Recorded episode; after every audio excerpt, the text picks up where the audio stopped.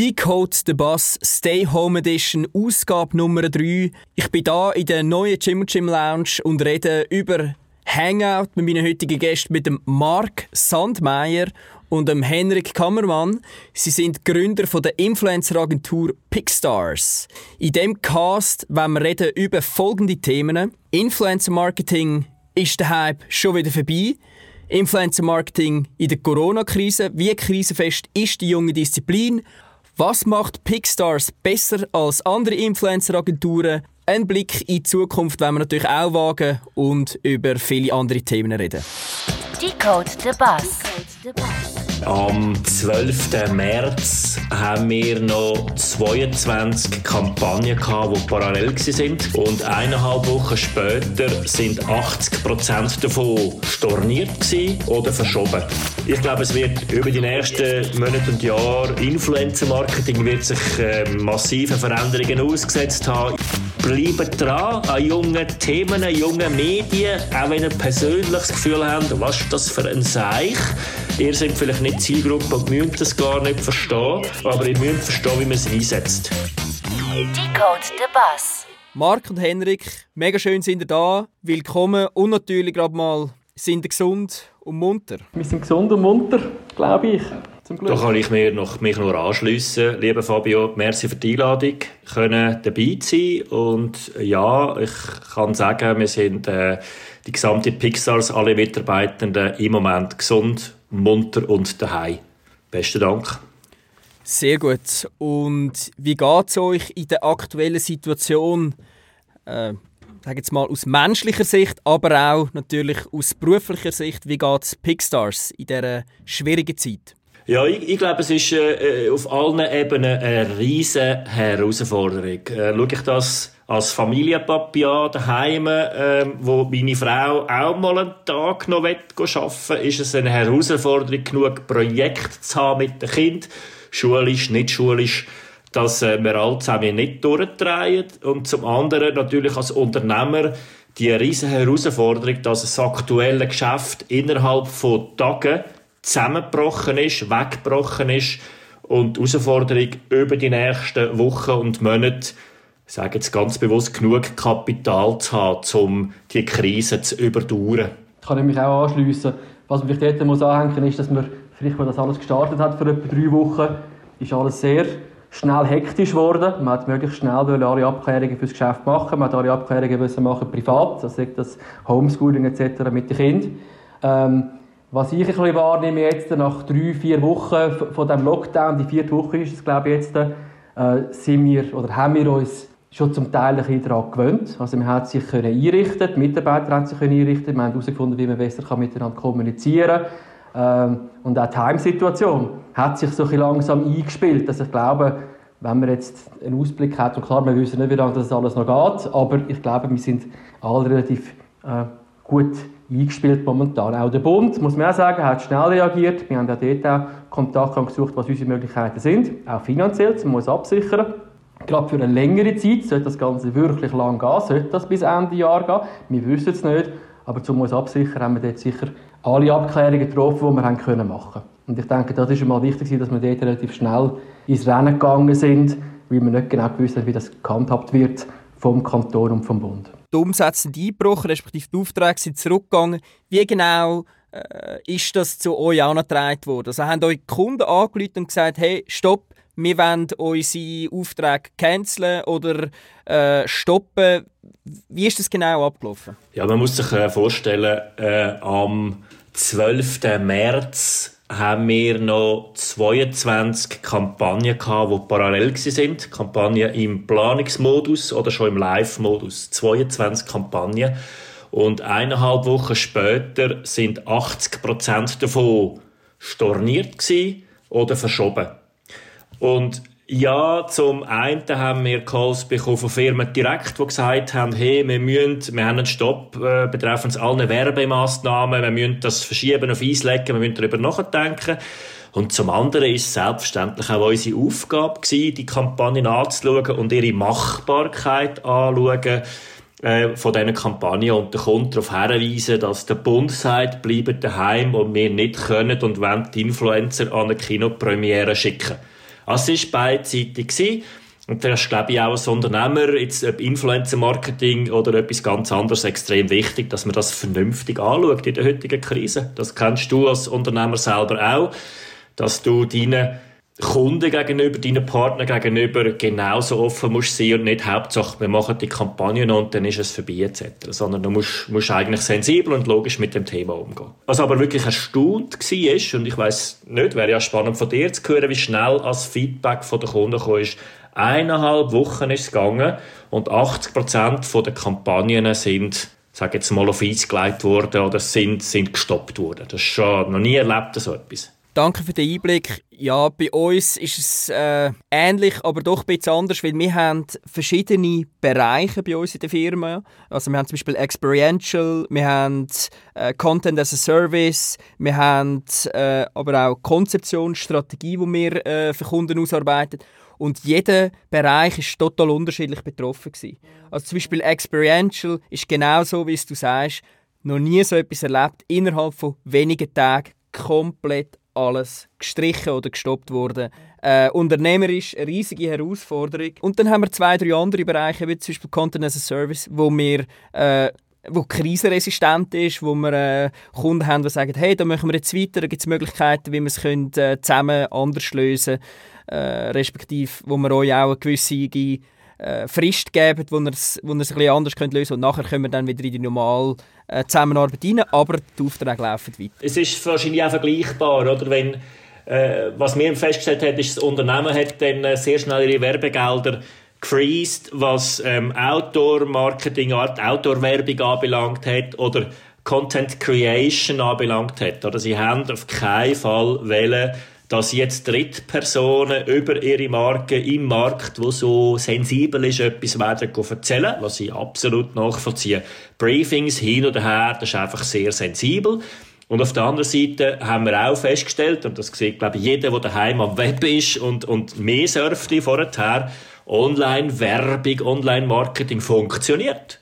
Und wir werden sehr gut angesprochen über Online-Marketing heutzutage. Was ist jetzt in diesen drei schwierige Wochen für euch aus unternehmerischer Sicht die, ja, vielleicht kann man sagen, spannendste Erfahrung sein oder die grösste Überraschung? Ja, also da gibt es vielleicht interne und externe Ansichten. Intern, was wir gemerkt haben, ist sicher, wie loyal das Team ist. Also wir haben da wirklich sehr ähm, also wir haben nicht recht gewusst, wie das Team reagieren wird auf die unsichere Zeit, die jetzt kommt. Wir sind auch sehr transparent unserem Team gegenüber gewesen, sind es immer noch. Sprich, wir haben ihnen gesagt, wie lange dass wir auch eine Runrate haben, cashmäßig, sollten wir wirklich keine Einnahmen mehr haben. Wir haben da eigentlich damit gerechnet, dass da einige Mitarbeiter werden abkumpen. Dem war nicht so. Also die arbeiten mehr, äh, oder nicht mehr, aber die arbeiten extrem intensiv und stehen wirklich hinter dem, was wir ähm, machen und verstehen das. Und ja, das ist eigentlich sehr positiv intern. Extern ähm, haben wir können Sachen machen, die wir vielleicht sonst nicht hätten können machen. Wir haben mit dem Bund zusammen und auch mit der Agentur zusammen eine Solidaritätskampagne dürfen machen. Äh, mit der Stadt Zürich auch, bleibt daheim. Ähm, und die erste mit dem Bund, das war äh, der Alain Berset, der dort den Startschuss gesetzt hat. Dann ist der Roger Federer gekommen, Chris Regozzi, Stress etc. Sehr lässig, wo eine grosse Reichweite erzeugt hat äh, wo man die jungen Leute erreicht hat, gerade die, die der Bund vielleicht oder das BAG vielleicht ein bisschen weniger erreicht. Und das hat uns erfreulich eigentlich gezeigt, wie stark das Influencer-Marketing wirklich kann sein kann, auch in so Krisenzeiten. Gut, aus aktueller äh, Situation haben wir jetzt über Krisen äh, müssen reden, aber jetzt möchte ich wirklich einmal hören, was ist Pixstars genau? Stellt doch Pixstars mal vor. Gut, Pixstars, ähm, du hast zwei Stimmen ähm, bei dir, äh, der Hendrik und mich selber. Das zeigt auch gerade ein bisschen auf, was, was Pixstars ist. Pixstars ist ein Zusammenzug von Kreativität, wo Influ Influencer Marketing ausmacht. Pixstars ist aber auch ein Zusammenzug mit Technologie, was Pixstars ebenfalls ausmacht, wo ich mein Know-how aufgebaut habe über die letzten Jahre. Wir glauben, dass Influencer-Marketing, dass Markenbotschafter, dass Content Creation und Creators, dass das eine absolute Zukunft ist im Marketingbereich für jedes Unternehmen. Vielleicht gibt es ganz kleine, ganz spezialisierte, die man da ausnehmen kann, aber eigentlich wäre das für jedes Unternehmen extrem wichtig und gut, dass man über ihr Produkt, über ihre Marke kommuniziert. Mund-zu-Mund-Propaganda. Dank Social Media ist das natürlich zu einem Geschäft geworden. Es ist professionalisiert worden. Es gibt einfach Unterschiede, ob das Professionals sind oder ob das junge Creators sind, wo das vielleicht nicht als eigenen Job machen, sondern als Nebeneinkünfte, als Nebenberuf. Pixstars ist dort in einer Drehscheibenfunktion, dass wir eine Datenbank haben von den verschiedensten Creators im Dachraum. Das sind mittlerweile 6000 Kontakte, prüfte Kontakte, noch unprüfte Kontakte, 4500 Kontakte, wo wir schon persönlich mit ihnen gesprochen haben und wissen, für was die stehen, wo sie gut sind, wie sie arbeiten etc. Und wir bringen diese Kontakte zusammen mit Brands, mit Produkten und integrieren in diesen Prozess eben auch die Kreativität.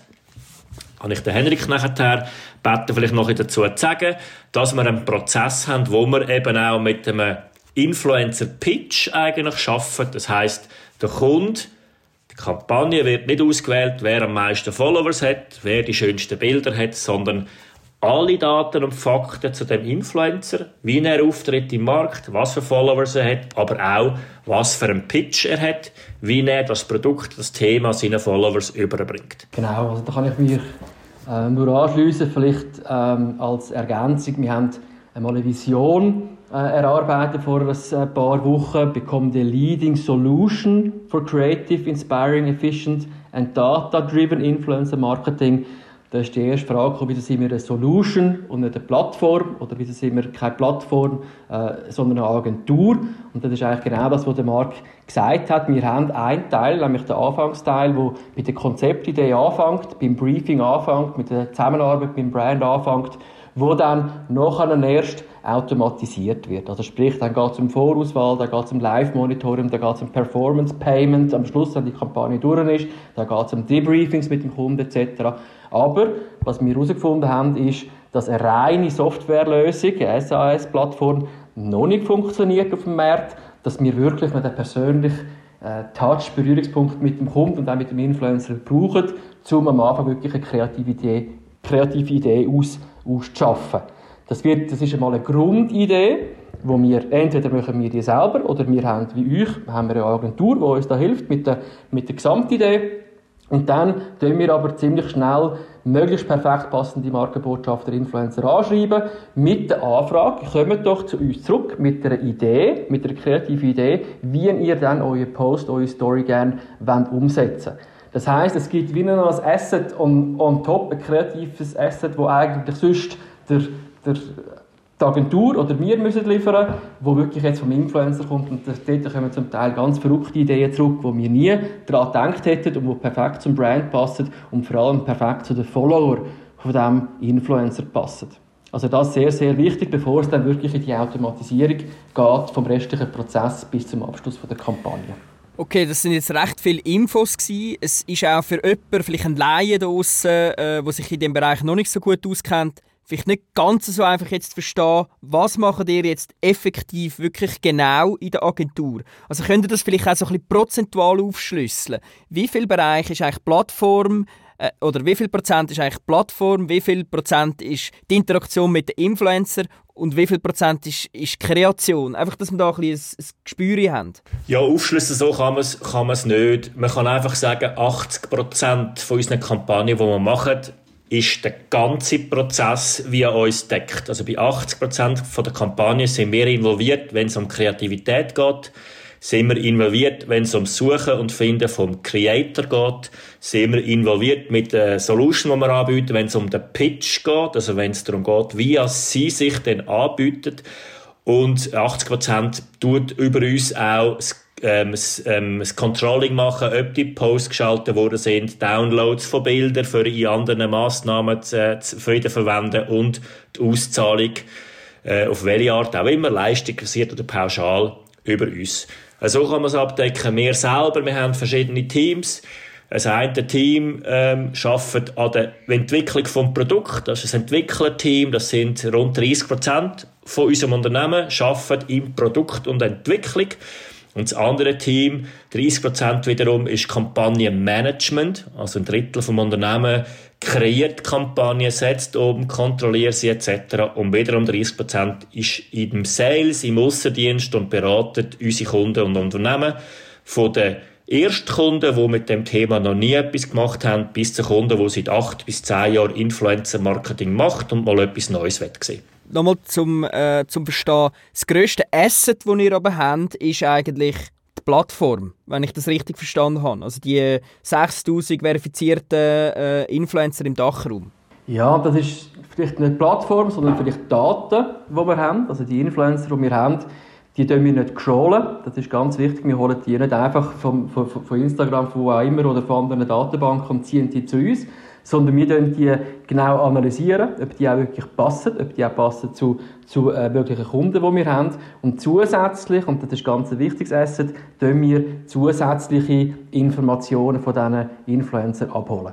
Darum ist es uns nicht wichtig, dass wir 20, 30, 40, 50'000 Influencer haben auf unserer Plattform, sondern wirklich verifizierte, die wir persönlich, Anführungszeichen, Schlusszeichen, kennen, mit denen Kontakt haben und wissen, zu welchem Brand das die würden passen. Wir wissen, was sie für eine Krankenkasse haben, was sie für ein Auto fahren.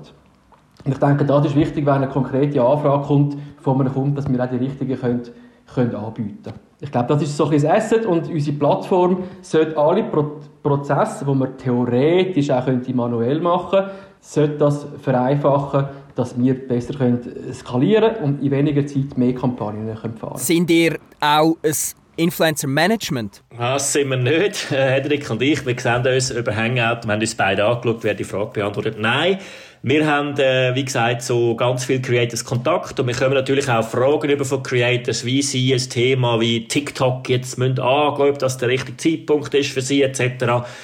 Wir geben via Newsletters, wir geben äh, persönlich auch, auch ähm, Informationen und unsere Tipps ab. Aber wir sind, glaube so nicht das Management, das exklusive Verträge oder auch nicht exklusive Verträge macht.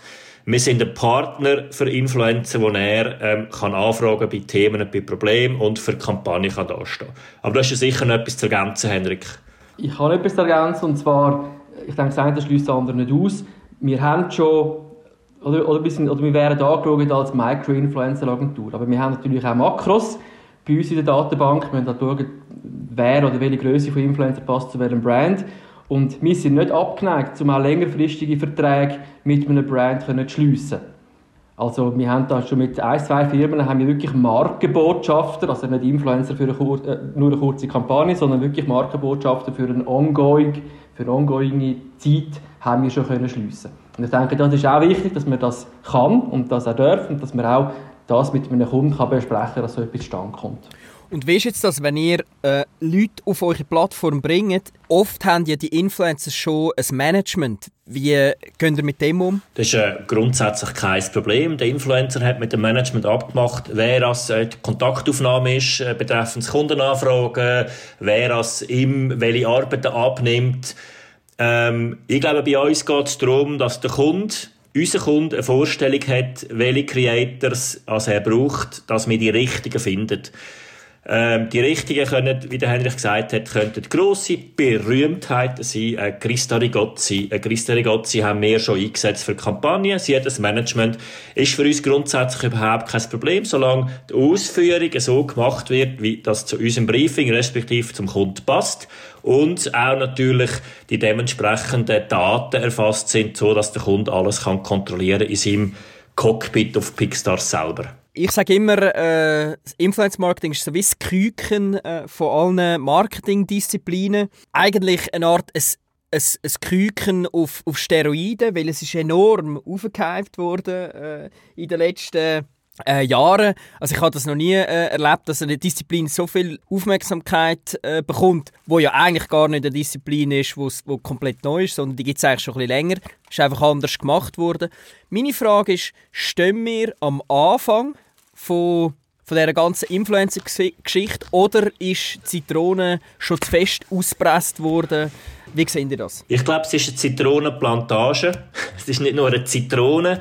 Die einen sind vielleicht schon ausgepresst worden. Das sind die, die 80% von ihren Posts irgendwie verkauft haben. Mal für, für eine Automarke und dann wieder für die andere funktionieren. Ähm, ich glaube, wir sind über alles gesehen, sind wir am Anfang. Und nicht über alles gesehen im Sinne von, ja, Fashion, Fashion so ist wahrscheinlich schon recht weit. Aber wenn du den Gesamtmarkt anschaust, mit all seinen Produkten, Dienstleistungen etc., dann sind wir am Anfang. Und Influencer-Marketing für sich ist eine recht komplexe äh, Thematik im Marketing, aber man darf das nicht eigenständig anschauen. Der Vorteil von uns, Pixstars, ist, wir haben eine Nähe zu einem Medienhaus, zu Tamedia jetzt als Beispiel, oder zu anderen Medienhäusern, wo ja Gesamtkampagnen erarbeiten. Wir haben Kontakt zu Agenturen, die eine Botschaft über mehrere Kanäle spielen wollen. Fakt ist, wir haben also die Verbindung zu Offline-Medien, andere Online-Medien, wir haben die Verbindung zu Fernsehen etc. Die Frage ist, wie bringt man das zusammen? Wie bringt man Mund-zu-Mund-Propaganda, Influencer-Marketing, wie bringt man Creation von Content zusammen mit Zeitungsinserat, mit Online-Marketing etc. Und diese Lösungen, die gibt es schon im Markt, da sind wir ein Teil davon, können das bespielen, dass man halt Kampagnen macht, die auf anderen Kanälen laufen, wo im Zentrum nicht ein Schauspieler steckt, sondern halt eine Persönlichkeit, ist Influencer-Marketing oder Creators stecken, wo eine Kampagne umsetzen. Es ist also nicht ein, ein Marathon, wo, wo jemand allein macht, sondern es ist eine Staffette, es sind mehrere Sportarten zusammen und es wird immer mehr ineinander verfließen. Und was ich glaube, ich glaube auch die Influencer selber, ähm, das ist ein verböhntes Wort, aber auch die Influencer selber hat sich entwickelt. Der hat vor ein paar Jahren, als wir angefangen haben, da ist Influencer eigentlich noch kein gängiges Wort gewesen. Wir haben darum einfacher halber mit Sportlern, mit upcoming Talents angefangen zu arbeiten, weil die guten Content generieren, schon wegen ihrer lässigen Fotos, sagt das ein Freestyler, Snowboarder, was auch immer. Und jetzt sehen wir, dass halt das nicht mehr langt, wenn man einfach das Fläschchen ins Bild hat, sondern ähm, der Influencer muss kreativ werden. Und zwar darum kreativ, weil der Content nicht nur auf seinem Kanal äh, landen soll, sondern der Content soll, wie der Marc gesagt hat, soll weiterverwendet werden und soll eigentlich in die gesamt 360 Grad Marketing-Scheibe mit integriert werden können. Und der Challenge natürlich von Facebook über Instagram, Instagram immer noch Foto, zu jetzt sagen wir neu TikTok. TikTok, wo Video ist, wo extrem kreativ ist gibt irgendwie eine Art wie so eine Rückkopplung, wenn man das äh, so kann sagen und tut auch die Instagramer jetzt extrem challengen, um wirklich kreativ zu werden. Und das denke ich ist positiv, ist positiv für den Influencer selber, weil dann kommt wirklich er aus dem Foto raus und, und man merkt, wer er wirklich ist und dementsprechend auch gut für den Brand und auch für die Weiterverwendung für weitere äh, Massnahmen von diesem Post oder mit diesem Post. Und damals habe ich Pixstars eigentlich als Fotoplattform äh, kennengelernt. Ich bin damals auf einem Surftrip mit einem äh, von einem Fotografen, mit Mirko Schadek, und so habe ich es kennengelernt. Ja, aber das muss ich vielleicht ein bisschen korrigieren. Das war nicht in 2014 sondern angefangen hat Pixstars in 2008 schon mit dieser Fotografenplattform. Also ich glaube, du bist jetzt schon vor dem 14 auf dem Boot gewesen.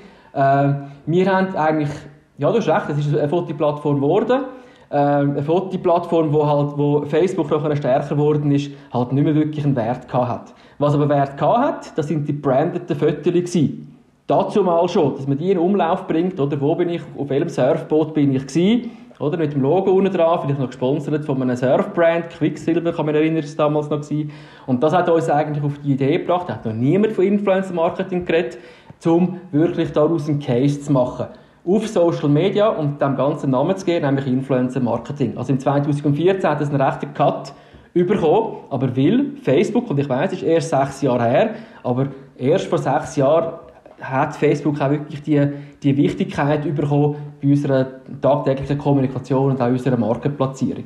Du hast mich lustig, du hast mich jetzt gerade erinnert an einen außergewöhnlichen, schrägstrich peinlichen Moment, den ich hatte, an einem Investoren-Pitch ich hatte einen Investorenpitch gehabt, glaube vor sechs möglichen äh, Investoren, wo ein Investor seinen Laptop gekehrt hat und gefragt hat, was wir denn mit dem Surfboot machen, äh, wo Pixstars Surf heizt und wieso es wir unter unserem Brand äh, damals, eben 2010, ähm, Fotos von Surfer und leicht bekleideten Typen und Girls äh, drauf haben.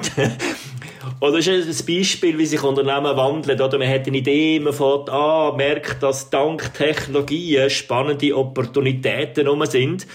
Und, und ich glaube, es ist zwar peinlich gewesen, weil ich selber bin nicht auf dem Boot gewesen, nicht wie du, Fabio, oder?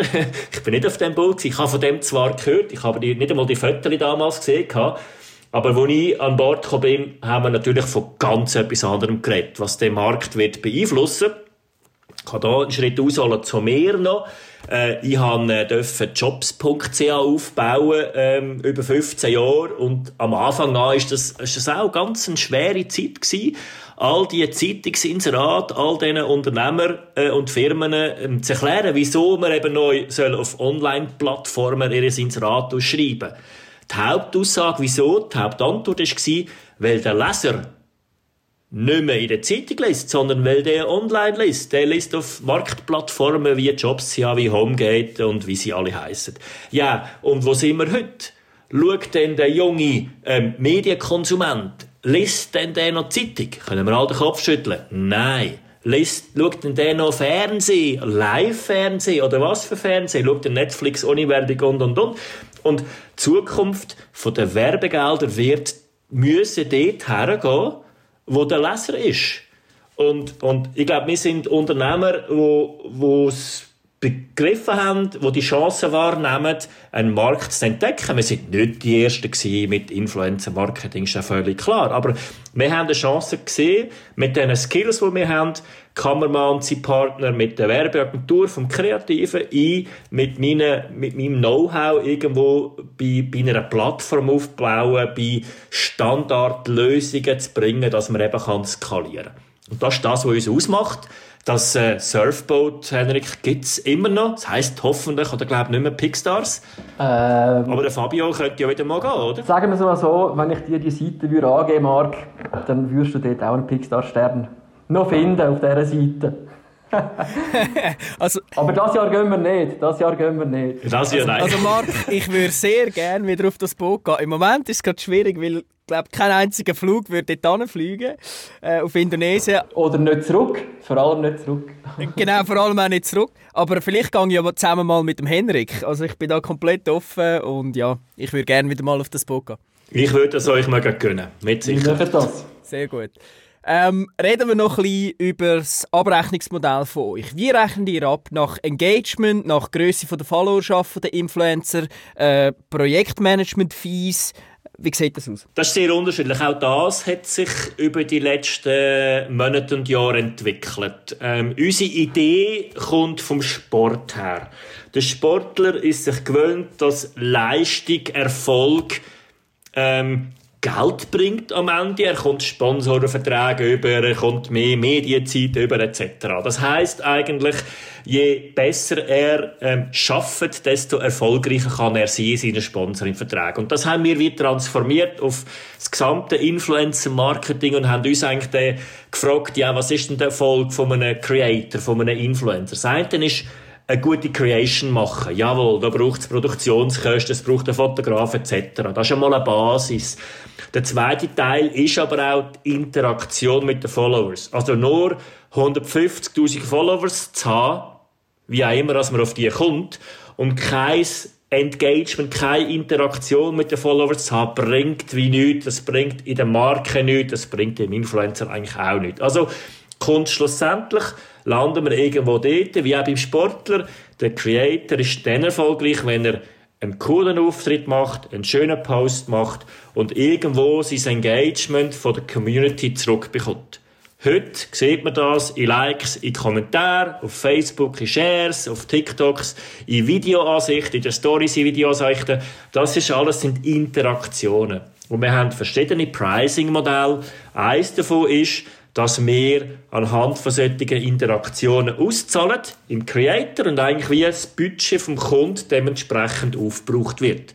Je mehr Interaktionen entstehen auf einem Post, desto schneller, wenn man so will, wird das Budget aufgebraucht. Das ist die Basis von unserem Modell. Faktisch aber auch, der Kunde möchte gerne wissen, wie viel Budget drauf geht. Also wir haben wie Google AdWords Limiten, die man setzen kann. Wir haben es im Griff, dass nicht wenn der Roger Federer irgendwo einen Post wie teilt, ähm, darauf hinweist, dass nachher das ganze Budget bei einem Creator drauf geht.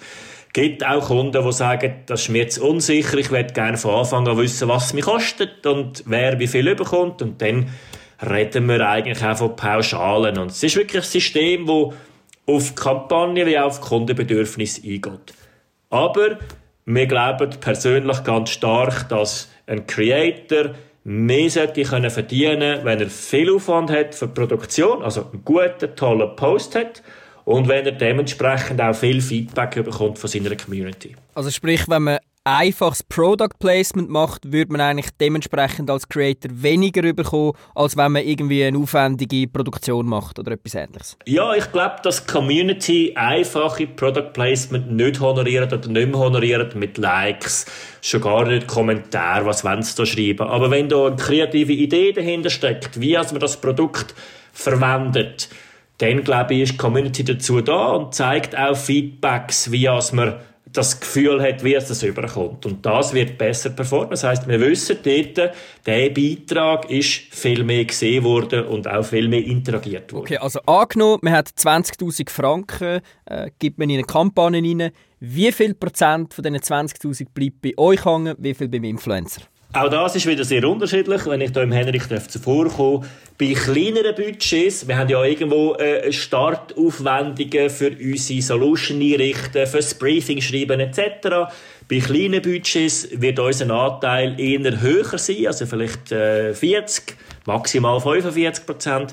Bei grösseren Budgets sind ja die Standardgeschichten wie, ich schreibe auch noch ein Briefing, ob ich jetzt drei Influencer anschreiben oder 60. Das spielt keine Rolle. Dementsprechend wird unser Anteil kleiner und das sind dann äh, Bearbeitungsgebühren von rund vielleicht 30 Prozent, 35 Prozent. Okay. Wir selber als Agentur arbeiten ja auch im Influencer-Bereich. Wir arbeiten auch mit äh, Influencer-Plattformen oder Influencer-Agenturen. Nichtsdestotrotz müssen wir immer wissen, was wollen Millennials, was will Generation Z und wie sehen sie gewisse Entwicklungen. Wir haben darum letztes Jahr äh, ein grosses Panel gemacht mit ganz vielen jungen Menschen und haben sie gefragt, was haltest du von Influencer und von Influencer Marketing? Was denkt ihr, ist die Antwort von diesen Menschen? das ist eine gute Frage. Also wir haben uns auch befasst mit dem Thema ähm, wir sind in engen Kontakt mit der Firma Team, der Joe Dietrich zum Beispiel, der da aktiv ist mit der Jael Meyer äh, und haben auch über das Thema diskutiert. Ich glaube, dass, wenn man einfach nur von Influencer-Marketing redet, dass das nicht oder als nicht so cool angeschaut wird bei den Jungen. Das ist nur einfach meine persönliche Meinung. Vielleicht bin ich für das zahlt, um das zu sagen. Ich glaube, das ist aber der Grund, weil sie mit Influencer-Marketing aufwachsen und weil sie Influencer-Marketing eigentlich schon in ihrem, ihrem Blut haben und gar nicht genau wissen, was Influencer-Marketing eigentlich ist, nämlich genau das, was sie tagtäglich kommunizieren auf, auf allen Plattformen. Das, was sie mitkommen, dort, wo sie ihre Meinung herholen, nicht zum Lehren, soll ich jetzt Coca-Cola oder Pepsi äh, trinken, sondern wirklich Meinungsbildung. Also sprich, äh, auch die Nachrichten, ich hab, es gibt einen TikTok-Channel von Deutschland, da werden die Nachrichten bereits auf TikTok vorgelesen, um die Jungen zu erreichen. Ich glaube, das ganze Wesen momentan von den jungen Leuten entsteht aus dem, was sie sehen. Und das ist vom Internet. Und jetzt kann man darüber streiten, gut, ist Internet Social Media, also geht es ja nicht nur um Facebook und um Instagram. Ich behaupte, das ganze Internet ist fang, äh, Social Media, weil man kann bei jedem Blogbeitrag kann man noch kommentieren, man einen 20-Minuten-Post kann man auch noch kommentieren. Und ich glaube, das ist eigentlich das gesamte Influencer-Marketing und dort holen sich die Jungen äh, ihre Informationen und ihr Know-how her.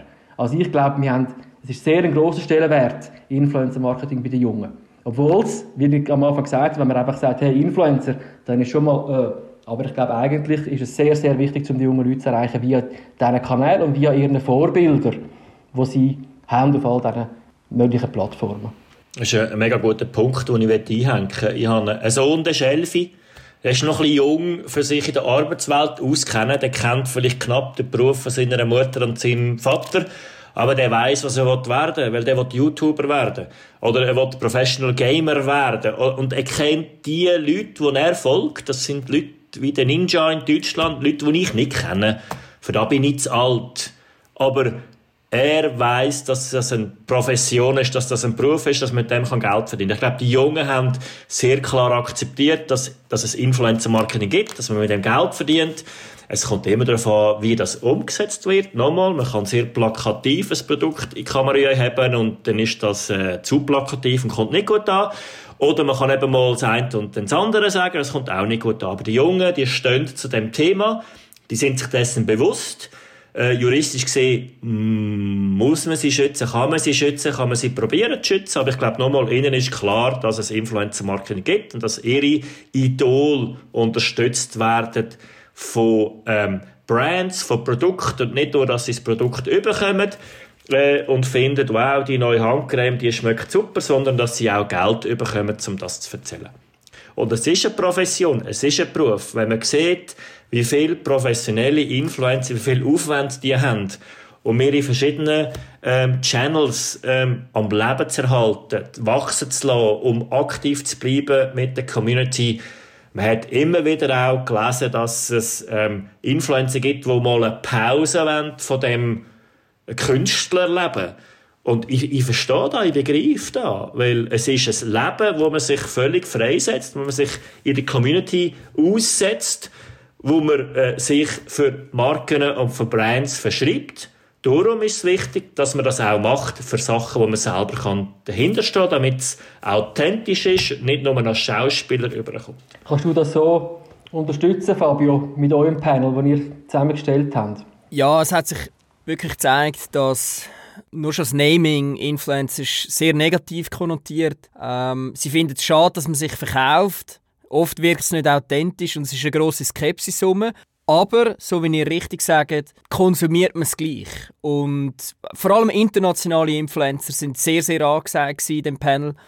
Ähm, man konsumiert es, man ist sich aber auch bewusst, es ist Werbung. Also man ist sich sehr, sehr bewusst, dass man eben mit Brand Messages eigentlich beleidigt wird. Und das ist natürlich vor ein paar Jahren noch ganz anders gewesen. Aber ihr habt es definitiv richtig gesagt. Also es, es ist etwas, was jetzt dumm ist, aber man ist auch sehr bewusst äh, darüber, dass es wirklich ich glaube halt, ich glaube halt auch, dass das wirklich ein Challenge ist, wo die Influencer-Marketing-Agenturen haben, um wirklich so ein Perfect Match anzukriegen. Und wir haben das bewusst eigentlich für Micro-Influencing entschieden, weil wir glauben, dass halt die kleineren Influencer wirklich so nahe sein können zu einem potenziellen Käufer oder zu einem Follower, potenziellen Käufer von einem Produkt, das beworben wird, dass nicht einmal gross wahrgenommen wird, dass das ein Influencer ist, sondern das ist einfach jemand, wo man sich sehr, sehr nahe fühlt. Und wenn man das anbringt mit einem guten Mix für den Brand dann, und das noch gut eingebettet ist, kreativ, wie der Marc auch vorher gesagt hat, dann, dann, dann kommt das an. Dann ist es die Nachricht, die Message, wo wirklich glaube Meinungsbildung ist oder meinungsbildend ist für den Follower für den Social Media User. Und kommt dazu, du hast Fabio ein Stichwort von internationalen Influencern erzählt. Das kann ich auch absolut nachvollziehen. Das sind die grossen, bekannten, wo Millionen von Leuten folgen, wo der Schweizer Anteil auch ein halbes Prozent oder weniger ist. Ähm, wir merken halt bei den Brands, dass sie das gerne in der Schweiz auch hätten. Sie hätten gerne in der Schweiz auch Influencer, die möglichst Millionen von Followers haben und möglichst 80 Prozent davon sind Schweizer. Aber Fakt ist nun mal, das gibt's, das gibt's so nicht. Es gibt ganz, ganz wenige Ausnahmen, die sich auf die Schweiz konzentriert haben, die Aktivitäten machen für die Schweiz, für die Schweizer und irgendwo auch limitiert sind, sprachlich vielleicht auch gerade limitiert sind. Und das Brutale ist, die paar wenigen Ausnahmen werden wie überhäuft von den Marken. Und, und genau da kommt der Punkt, ja, stehen sie denn dahinter? Trinken sie wirklich Fanta oder trinken sie eigentlich nur Wasser? Und verkaufe ich mich dann nicht so aktiv, wenn ich sehr viel an, äh, auf, Aufträge annehme? Darum ist unser Ansatz, ähm, wir, wir reden immer mehr von Creators, oder? Unsere Influencer, die haben vielleicht nur ein paar 10.000 Follower, vielleicht nur ein paar 1.000 Follower, 8.000 Followers ein höchstes Engagement im Vergleich, vielleicht 15% Engagement, sehr ein hoher Kontakt, werden durch das nicht als die äh, Standard-Influencer angeschaut von der Community, sondern sie sind irgendwo Spezialisten in ihrem Fach, Innendekorateure, Foodblogger etc. Und sie kreieren Content, wo man in einem Marketingkonzept auch wieder verwendet. Der Content, der kann auf Social Media direkt auf, auf, auf Facebook, auf Instagram gepusht werden, der kann via Newsletter gepusht werden, der kann auf Landingpages kommen. Wir glauben, das ist die Zukunft, dort sind wir stark. Ihr steht auch stark dafür, äh, Sportler äh, bei euch in der Plattform zu haben. Warum sind Sportler gute oder vielleicht auch bessere Influencer als andere? Ja, also beim Sport, oder wieso dass wir jetzt stark sind, ist vielleicht auch unser, unser Anfang, unsere Geschichte. Du hast es vorhin gesagt, also Surfboot etc. Mirko Schadek hast du auch genannt, also wir kommen so ein bisschen aus dem Sportecke. Plus ist es für uns ähm, am Anfang natürlich oder immer noch sehr eine schöne Geschichte, weil wir können Sportler belohnen für ihre Tätigkeit auf Social Media. Und ja, sie haben oft auch sehr einen guten Content. Da gibt es natürlich Sportarten, die sind, ich sage mal, ein bisschen langweilig oder weniger attraktiv zum Schauen. Beispiel Langlauf oder was auch immer. Da gibt es solche Sportarten, die wo attraktiver sind, sagt das Snowboard oder Freestyle etc. Ihr lacht. Ich tue selber manchmal auch Langläufe.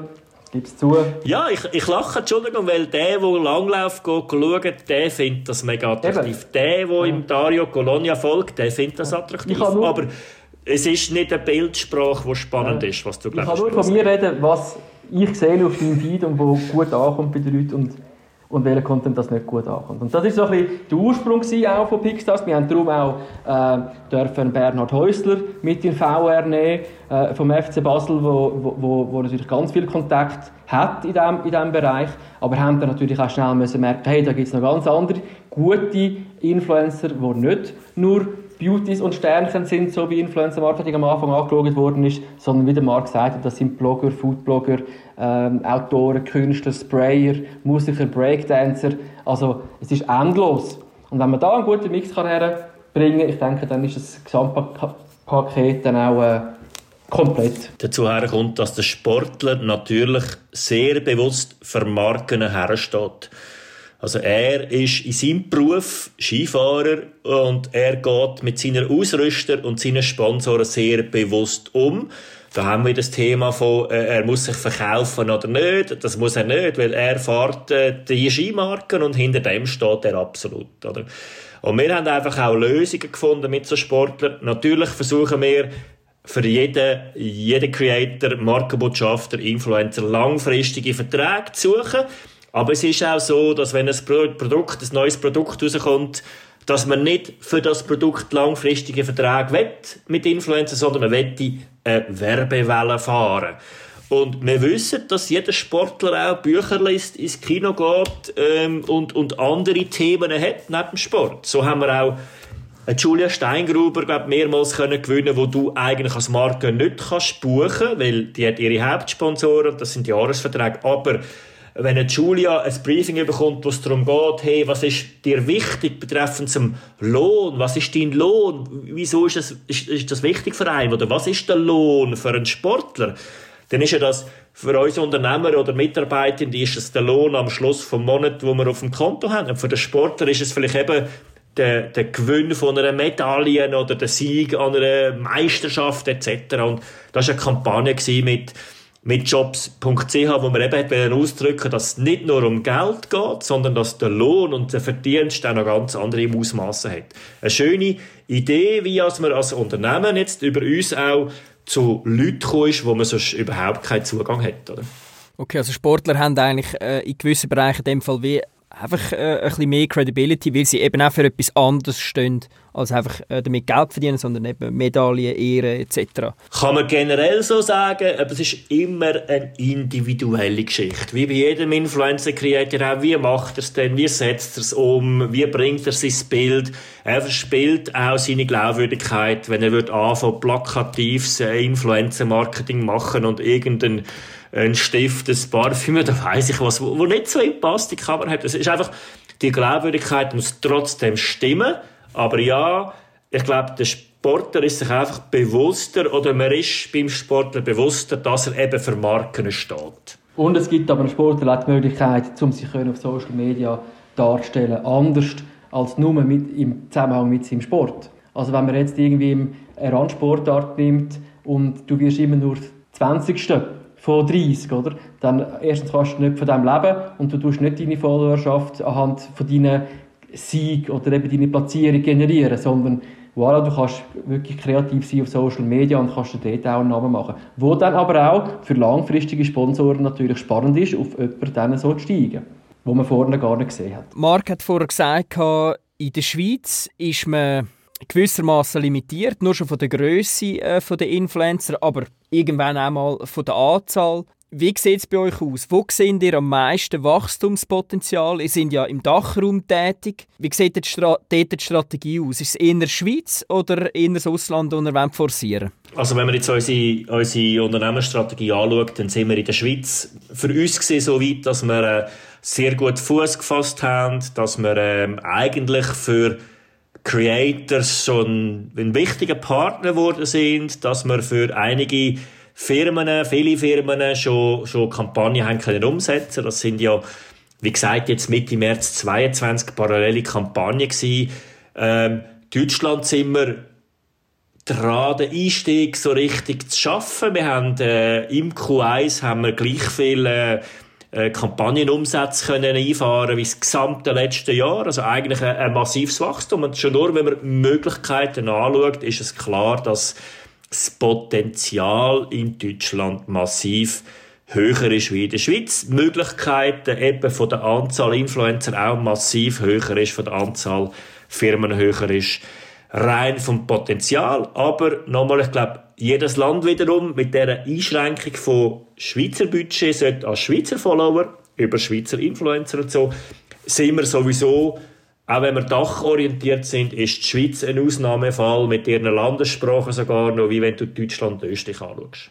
Oder wir haben ja in Deutschland, wir haben in Berlin haben wir eine GmbH gegründet äh, vor einer Zeit. Die haben dort ein eigenes Team mit einem eigenen CEO, der sich sehr gut auskennt in der Medienwelt.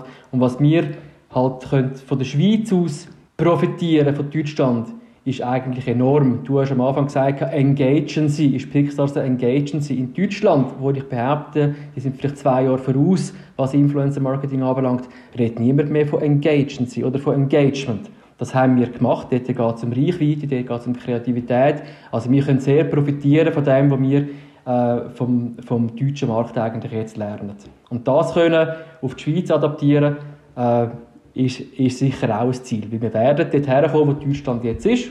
Und, aber sie werden immer uns zwei, drei Schritte voraus sein. Die Krea- und Digitalagenturszene und auch Content-Agenturszene äh, hat eigentlich ist ein davon geprägt, dass jede Agentur wie eine eigene DNA hat, äh, eine Art eine eigene Persönlichkeit und Brands entscheiden sich für oder gegen eine Zusammenarbeit äh, mit so einer Agentur. Influencer-Agenturen gibt es äh, ja einige in der Schweiz. Für, für die Grösse der Schweiz gibt es eigentlich relativ viel. Es gibt auch Konkurrenz aus dem Ausland. Wenn ich nur so äh, darüber nachdenkt habe im Vorfeld von dem äh, Interview oder von dem Gespräch, äh, sind mir gerade etwa zehn Firmen nur schon aus der Schweiz äh, in den Kopf äh, gekommen. Wie ähm, seht ihr das? Also bei euch sind ja eigentlich die Persönlichkeiten, sind ja vor allem auch die Influencers, die ihr könnt anbieten als Agentur. Wie hebt ihr euch ab als Pickstars von anderen Agenturen in der Schweiz. Äh, wie kann man sich da einen echten kompetitiven Vorteil schaffen? Das ist eigentlich das Thema, das wir vorher äh, schon mal angesprochen haben. Oder? Wenn, wir, wenn man unseren Prozess anschaut, wo wir, wo wir in Place haben, wo ein Zusammenzug ist zwischen Kreativität und Digitalisierung, dann ist es genau das, wo wir einen Vorteil können bieten können. Wir unterstützen den Kunden von Anfang an bis am Schluss, also von der kreativen Idee und haben dort einen Prozess, dass wir alle kreativen Leute, die die Influencer sind, das sind ja Einzelunternehmerinnen und Unternehmer und probieren ihre Kreativität zu verkaufen schlussendlich, wo man die solutionmäßig technisch kann abholen und auch für einen Kunden dann äh, in einem Dashboard sehr einfach und sehr gut kann aufzeigen, was für Leute werden interessiert, was ist ihre Idee, wie würden sie es umsetzen. Ähm, ich glaube schlussendlich nochmal ist es ein Mix zwischen zwischen der Kreativität, der Idee, die man hat für eine Kampagne, ein Brand ähm, darzustellen und, und es ist eine Idee zwischen der Technologie, die ich kann machen kann, ohne dass ich alles selber muss machen als Brand. Wie der Henrich gesagt hat, der Brand ist heute nicht so weit, dass er alles selber macht. Das ist eine Agentur noch ein bisschen etwas anderes. Sie setzt sowieso schon diverseste Tools ein. Und ich glaube auch dort äh, ist es so, dass eine Agentur mit uns zusammen wie ein Selbstständiger kann arbeiten wie ein Brand an und für sich. schlussendlich bin ich absolut der Überzeugung, dass die Menschen, die dahinter stecken, dass die das Rennen machen. Und ja, du hast gesagt, es gibt schon unglaublich viele Influencer-Agenturen oder Agenturen, die auch noch Influencer-Marketing machen oder anbieten und Managements von Influencern, die auch noch direkt auf Kunden zugehen.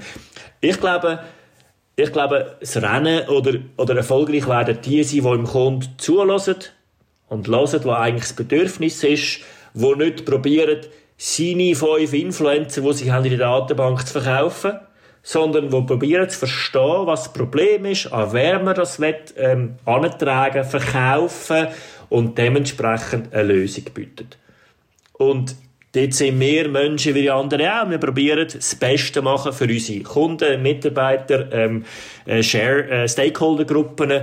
Und bis jetzt, muss ich sagen, klappt das eigentlich gut. Oder? Wir sind, wir sind 25 ähm, Mitarbeiter, die im letzten Jahr 80 Kampagnen können umsetzen 80 Kampagnen letztes Jahr und im Q1 parallel schon 22 Kampagnen am Laufen gehabt. Also eigentlich ein Wachstum in Zahlen gesprochen von rund 60 Prozent über Vorjahr, wo wir nur können machen dank Digitalisierung und unterstützen durch digitale Tools. Jeder Case ist anders wie der andere. Das gilt auch zu akzeptieren. Es soll auch so sein, weil es ist eine individuelle Geschichte. Und wir als Unternehmen müssen das herbringen, dass wir Kreativität hochhalten, dass wir verstehen, was der Kunde eigentlich will. Und nochmal, nicht, dass man im Kunden irgendetwas aufs Auge drückt, wo wir wollen. Darum sind wir kein Management von fünf oder zehn wie viele Influencer auch immer. Wir finden das komplett der falsche Ansatz, sondern es ist der Perfect Match wir haben Umfragen, die wir dauernd machen an den Influencern. Wir sammeln Daten, wir wissen, wie es der Henrich gesagt hat, wer ähm, fährt welches Auto, wer ist Fan von welchem Parfüm und, und, und. Und das zusammen gibt uns ein gutes Bild. Und mit dem Pitch fragen wir ja ganz spezifisch nochmal an, und wie würdest du jetzt ganz persönlich das Produkt ins Bild setzen im Rahmen von dem Briefing? Und das ist etwas, gerade der Pitch-Gedanken ist etwas, wo ja, aber man muss sagen, wo ganz viele Unternehmen anspricht, Agenturen anspricht, die das auch nutzen. Das sind jetzt äh, Unterscheidungsmerkmale, USPs, wie, wie du es nennen ich meine, wir sind alle in einem gleichen Markt und, und äh, mit, mit dem gesagt, das ist auch immer ein Stand heute, oder? Wir haben seit, äh, seit drei Jahren entwickeln wir unsere Datenbank vorwärts, wo, wo ähm, sechs momentan sechs Entwickler daran arbeiten. Das ist ja nicht etwas, das jetzt abgeschlossen ist. Es geht immer weiter und ich glaube einfach, zur Zeit macht uns oder bei uns das den Unterschied aus. Ihr habt sechs Entwickler und ein, äh, ein Projektmanagement-Team, Sales-Team. Sind ihr selbsttragend oder sind ihr momentan noch mit Investorengeldern äh, finanziert? Wir sind fremdfinanziert. Und zwar sind wir fremdfinanziert unter anderem oder, oder fast hauptsächlich momentan auch äh, wegen Deutschland. Wir wollen in Deutschland Fuß fassen, wir wollen dort den Markteintritt machen. Geld fließt auf Deutschland, wo momentan noch wenig Umsatz äh, gemacht wird im Vergleich zu der, zu der Ausgabe. In der Schweiz ist es so, äh, wir können oder wir gehen Richtung Break-Even, aber wir investieren immer noch sehr viel Geld investieren in die die Entwicklung vom, vom ganzen Tool. Also wir glauben ganz fest, dass auch zukünftig wir wirklich ein Tool brauchen, dass die Agenturen ein Tool brauchen, dass, dass Brands ein Tool brauchen, dass Brands auch immer mehr können allein machen und immer weniger uns sollten brauchen mal in Zukunft. Wir dort viel Geld investieren. Und darum, ja, haben wir Investoren, wir haben, äh, du weißt es, äh, eine TX Group äh, als, als äh, starker Investor dabei, wir, wir haben die Zürcher Kantonalbank dabei, äh, Privilege Management etc., zum ein paar nennen und dann natürlich ganz viele kleinere Investoren, die uns gerade in den Anfangszeiten geholfen haben. Also Family and Friends haben wir die Runde genannt, die uns am Anfang geholfen haben. Und es ist also so, dass wir auch weiterhin werden auf Investoren Gelder äh, losgehen oder gehen suchen. Ich glaube, die Reise von Pickstars, die ist äh, bei weitem noch nicht abgeschlossen, sondern wir sehen wirklich, dass wir in dem Markt können Marktanteile gewinnen können, wachsen und dementsprechend auch eine Bedeutung, eine erfolgreiche Bedeutung werden haben. Äh, selbstverständlich, in den momentanen Zeiten ist es als Unternehmen, wo die eigenen Umsätze zu 100% investiert, plus Investorengelder investiert, ist es äh, schwierig. Äh, nicht sagen, dass die anderen nicht einfacher haben, ist es auch schwierig, aber nichtsdestotrotz, ich glaube, äh, das ist der Weg, wo wir dafür stehen und wird so weitergehen. Ja. Ich den Marco Gasser bei mir. Gehabt äh, gerade vor kurzem. Das ist ein Zufall gewesen. Er ist Verwaltungsrat bei euch. Ähm, profitiert ihr stark von den Aufträgen, die über TX Group reinkommen? Ist dort eine enge Zusammenarbeit? Ähm, da gibt es zwei Sachen, die wir jetzt ein bisschen verknüpfen miteinander. Das eine ist, er ist Verwaltungsrat und als Unternehmen wollen wir den bestmöglichen Verwaltungsrat haben, der im Unternehmen hilft. Der Henrik hat das auch gesagt. Das ist, äh, zum anderen ist das noch der Bernhard Häusler, der uns gerade im Rahmen von Kontakt wirtschaftlicher Natur, aber auch Sportlerinnen und Sportler ganz, ganz viel können mitgeben auf die Reise.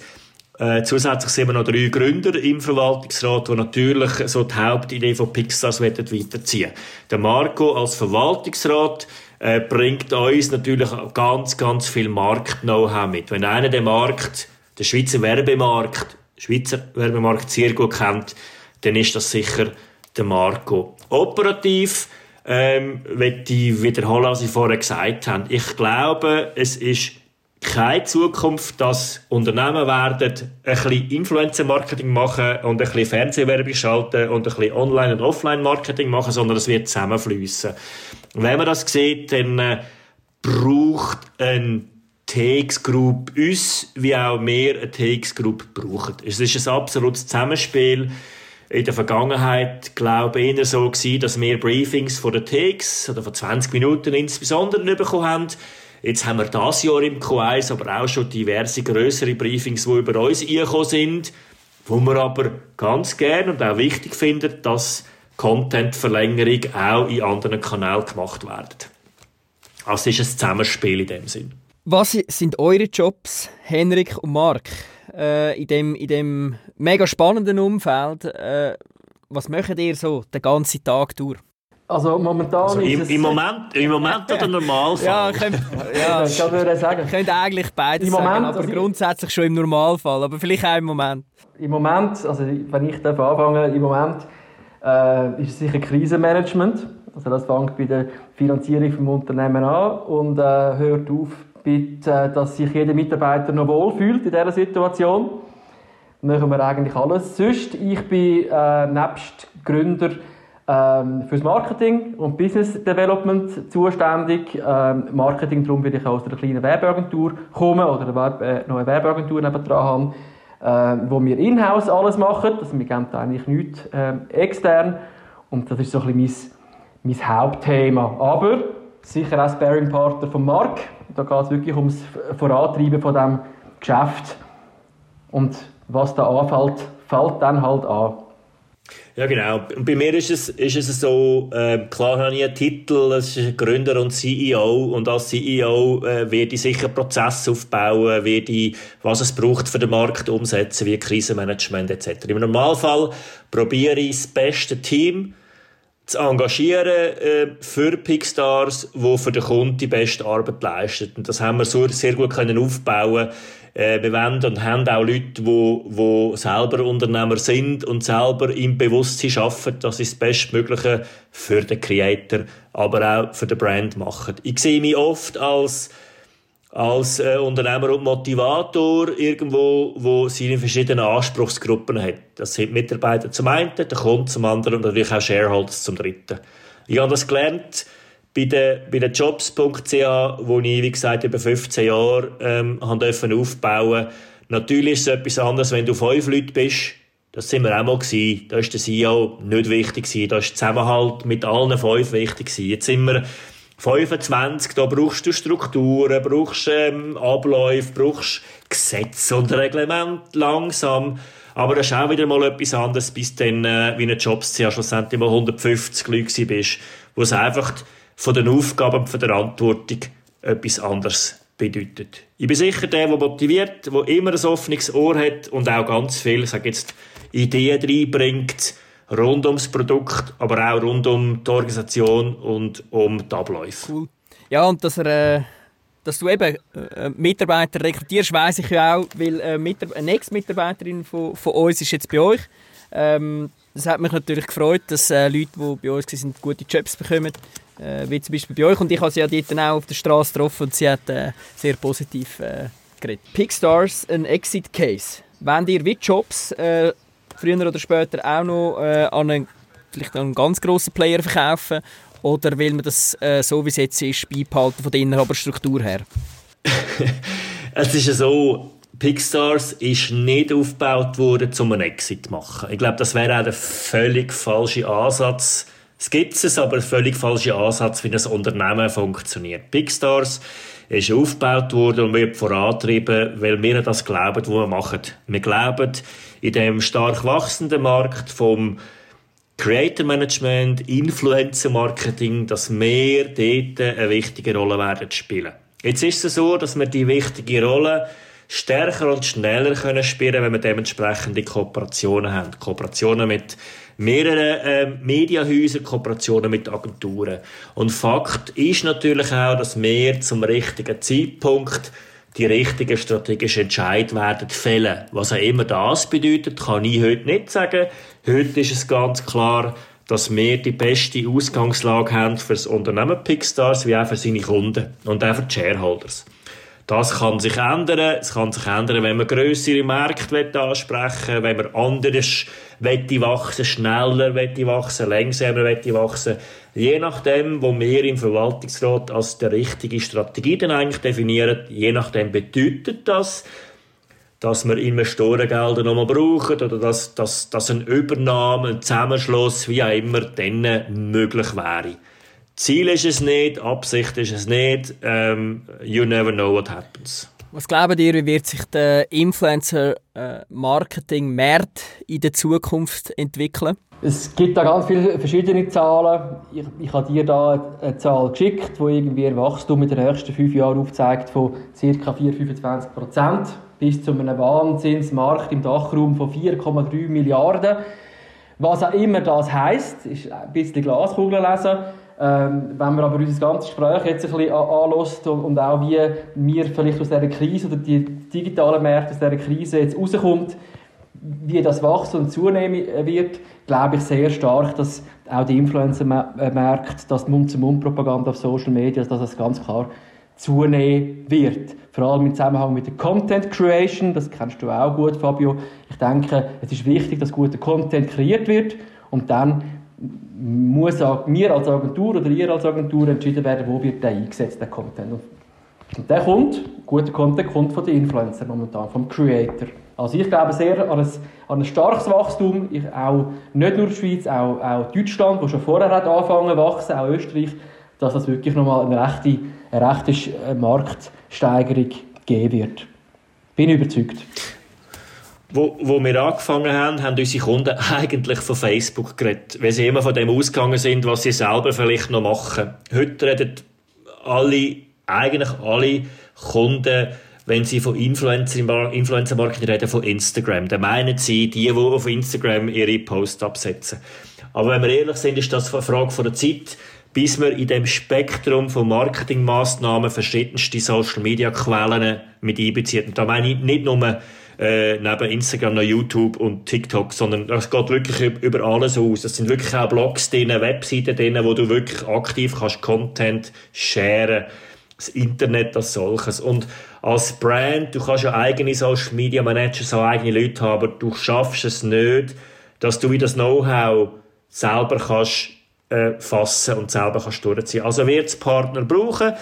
Ähm, ich glaube, es wird über die nächsten Monate und Jahre Influencer-Marketing wird sich äh, massive Veränderungen ausgesetzt haben. Ich kann nicht sagen, welche, weil ich weiß, dass Technologie wird vorwärts machen, dass immer mehr Leute werden auf Web-Solutions setzen, wie gerade jetzt während der Krise und dank der Krise noch mehr.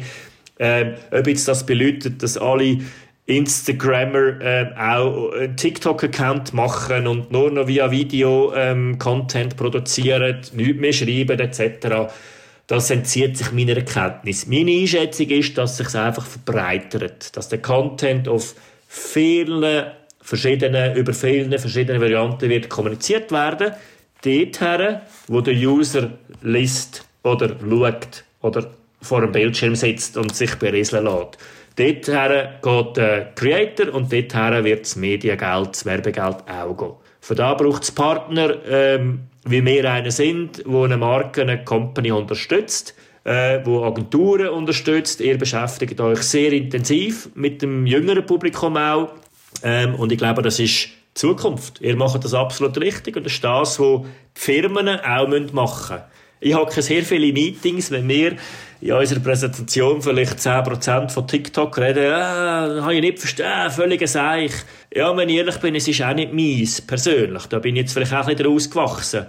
Aber meine Kinder, und ich kenne ganz viele Leute, die sind bisschen älter als meine Kinder, 11 und, und 9, oder?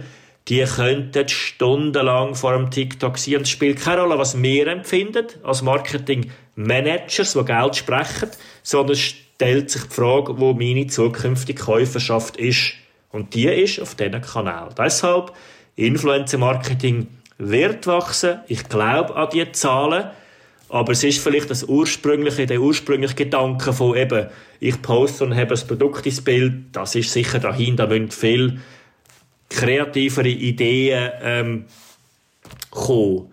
Im Moment haben wir Krise, im Moment haben alle die Schwierigkeiten, soll ich, darf ich raus für einen Brand, kann ich etwas kommunizieren, kommt das gut oder nicht. Darum sind im Moment die Solidaritätskampagnen äh, ganz, ganz stark. Und das ist nochmal typisch, dass alle Solidaritätskampagnen über Social Media laufen. Ganz wenige haben noch Plakate oder Zeitungsinserat, wo man seinen Mitarbeitern wie dankt.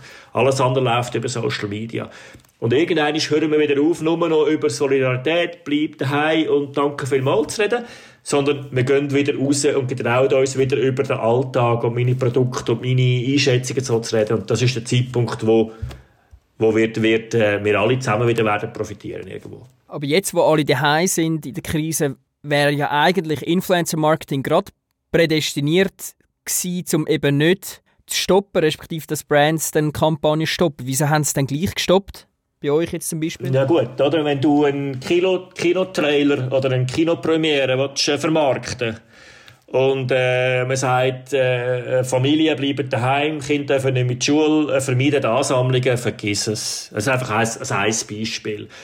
Äh, ein anderes Beispiel sind, äh, was relativ stark ist, äh, natürlich in der Werbebranche auch auf Social Media, ist Automarken, neue Automodelle. Ist dasselbe Thema. Man sagt, bleib daheim, mach nur das Nötigste, was du musst, dann kannst du nicht rausgehen, schöne Bilder machen und so.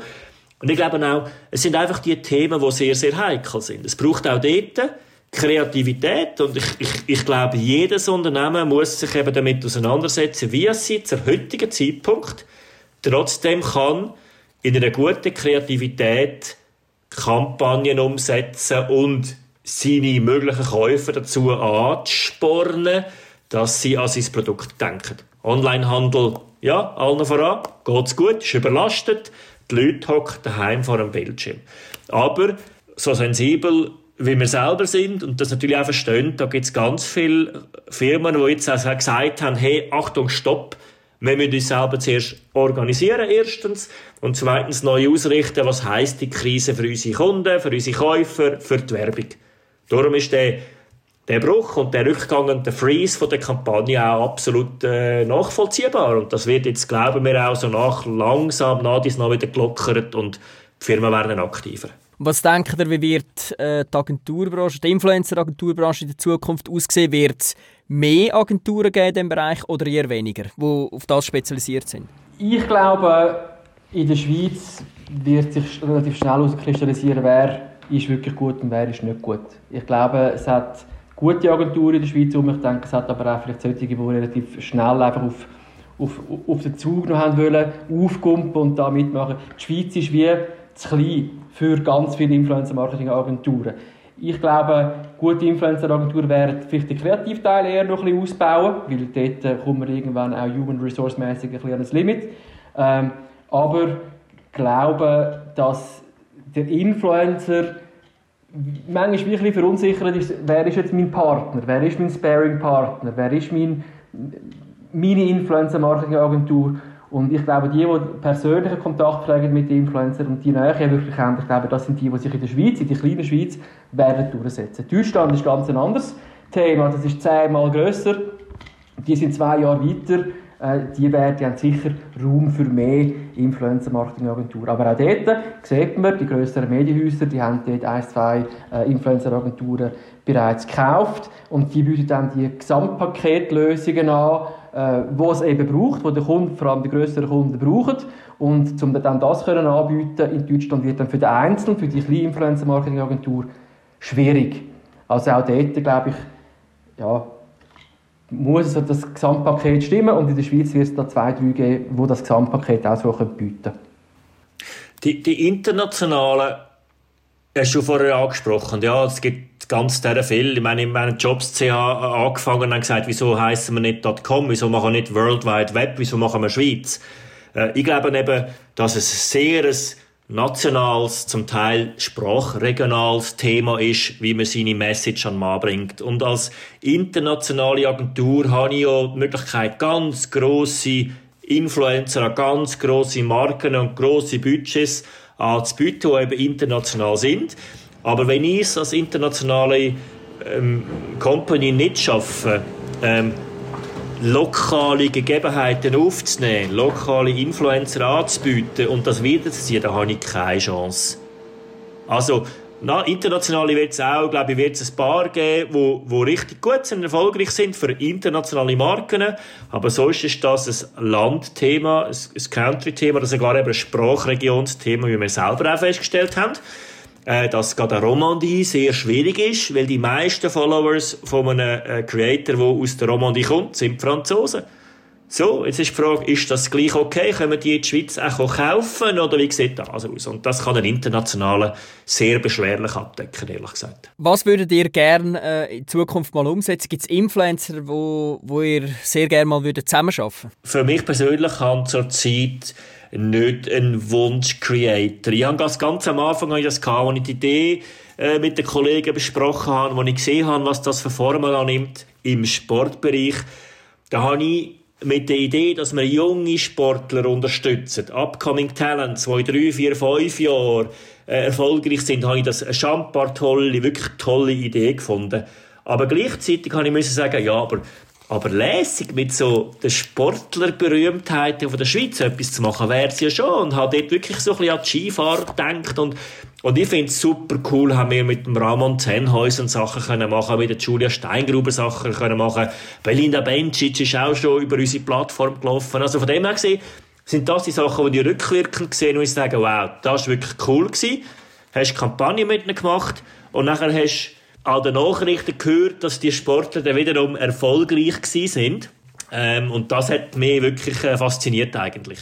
Habt ihr persönliche Ziele, wo ihr sagt, die wollt ihr noch erreichen?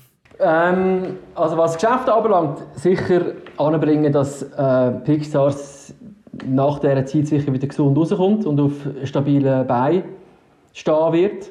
Äh, Ziel ist sicher auch, ich sage jetzt mal wirklich längerfristig, einmal ein jüngeres Team so können aufbauen wo Pixstars kann, kann führen und wirklich die einzelnen Kanäle versteht. Ähm, und private Ziele, momentan fällt da wirklich nichts anderes ein als gesund bleiben, oder? Das ist momentan, glaube ich, grösste persönliche Ziel. Vielleicht den nächsten Surftrip planen. Und mit dir den nächsten Surftrip planen. Das wäre cool. Ja, ich würde ich es leider im Moment auch auf, auf sehr kurzfristiges Denken äh, reduzieren und würde sagen, äh, Gesundheit über alles, die eigene Familie wie auch äh, Mitarbeiter und alle, die ich kenne. Ähm, und zweitens wirtschaftlich äh, die, die Krise können so überstehen, dass es nachher, wenn es losgeht, dass wir da voll parat sind und nicht noch irgendwelchen ähm, Aktivitäten müssen nachrennen, die man halt verpasst hat zu machen in dieser Krise, weil man Kurzarbeit macht oder Kredite hat müssen aufnehmen. Und insofern glaube ich auch, dass sich jeder Mensch, Unternehmer, soll seine Ziele setzen, was noch so alles kommt. Die habe ich auch, die habe ich auch gehabt. Äh, aber die Prioritäten ändern sich und ich glaube, für mich persönlich ist auch genau das richtige Denken im Moment.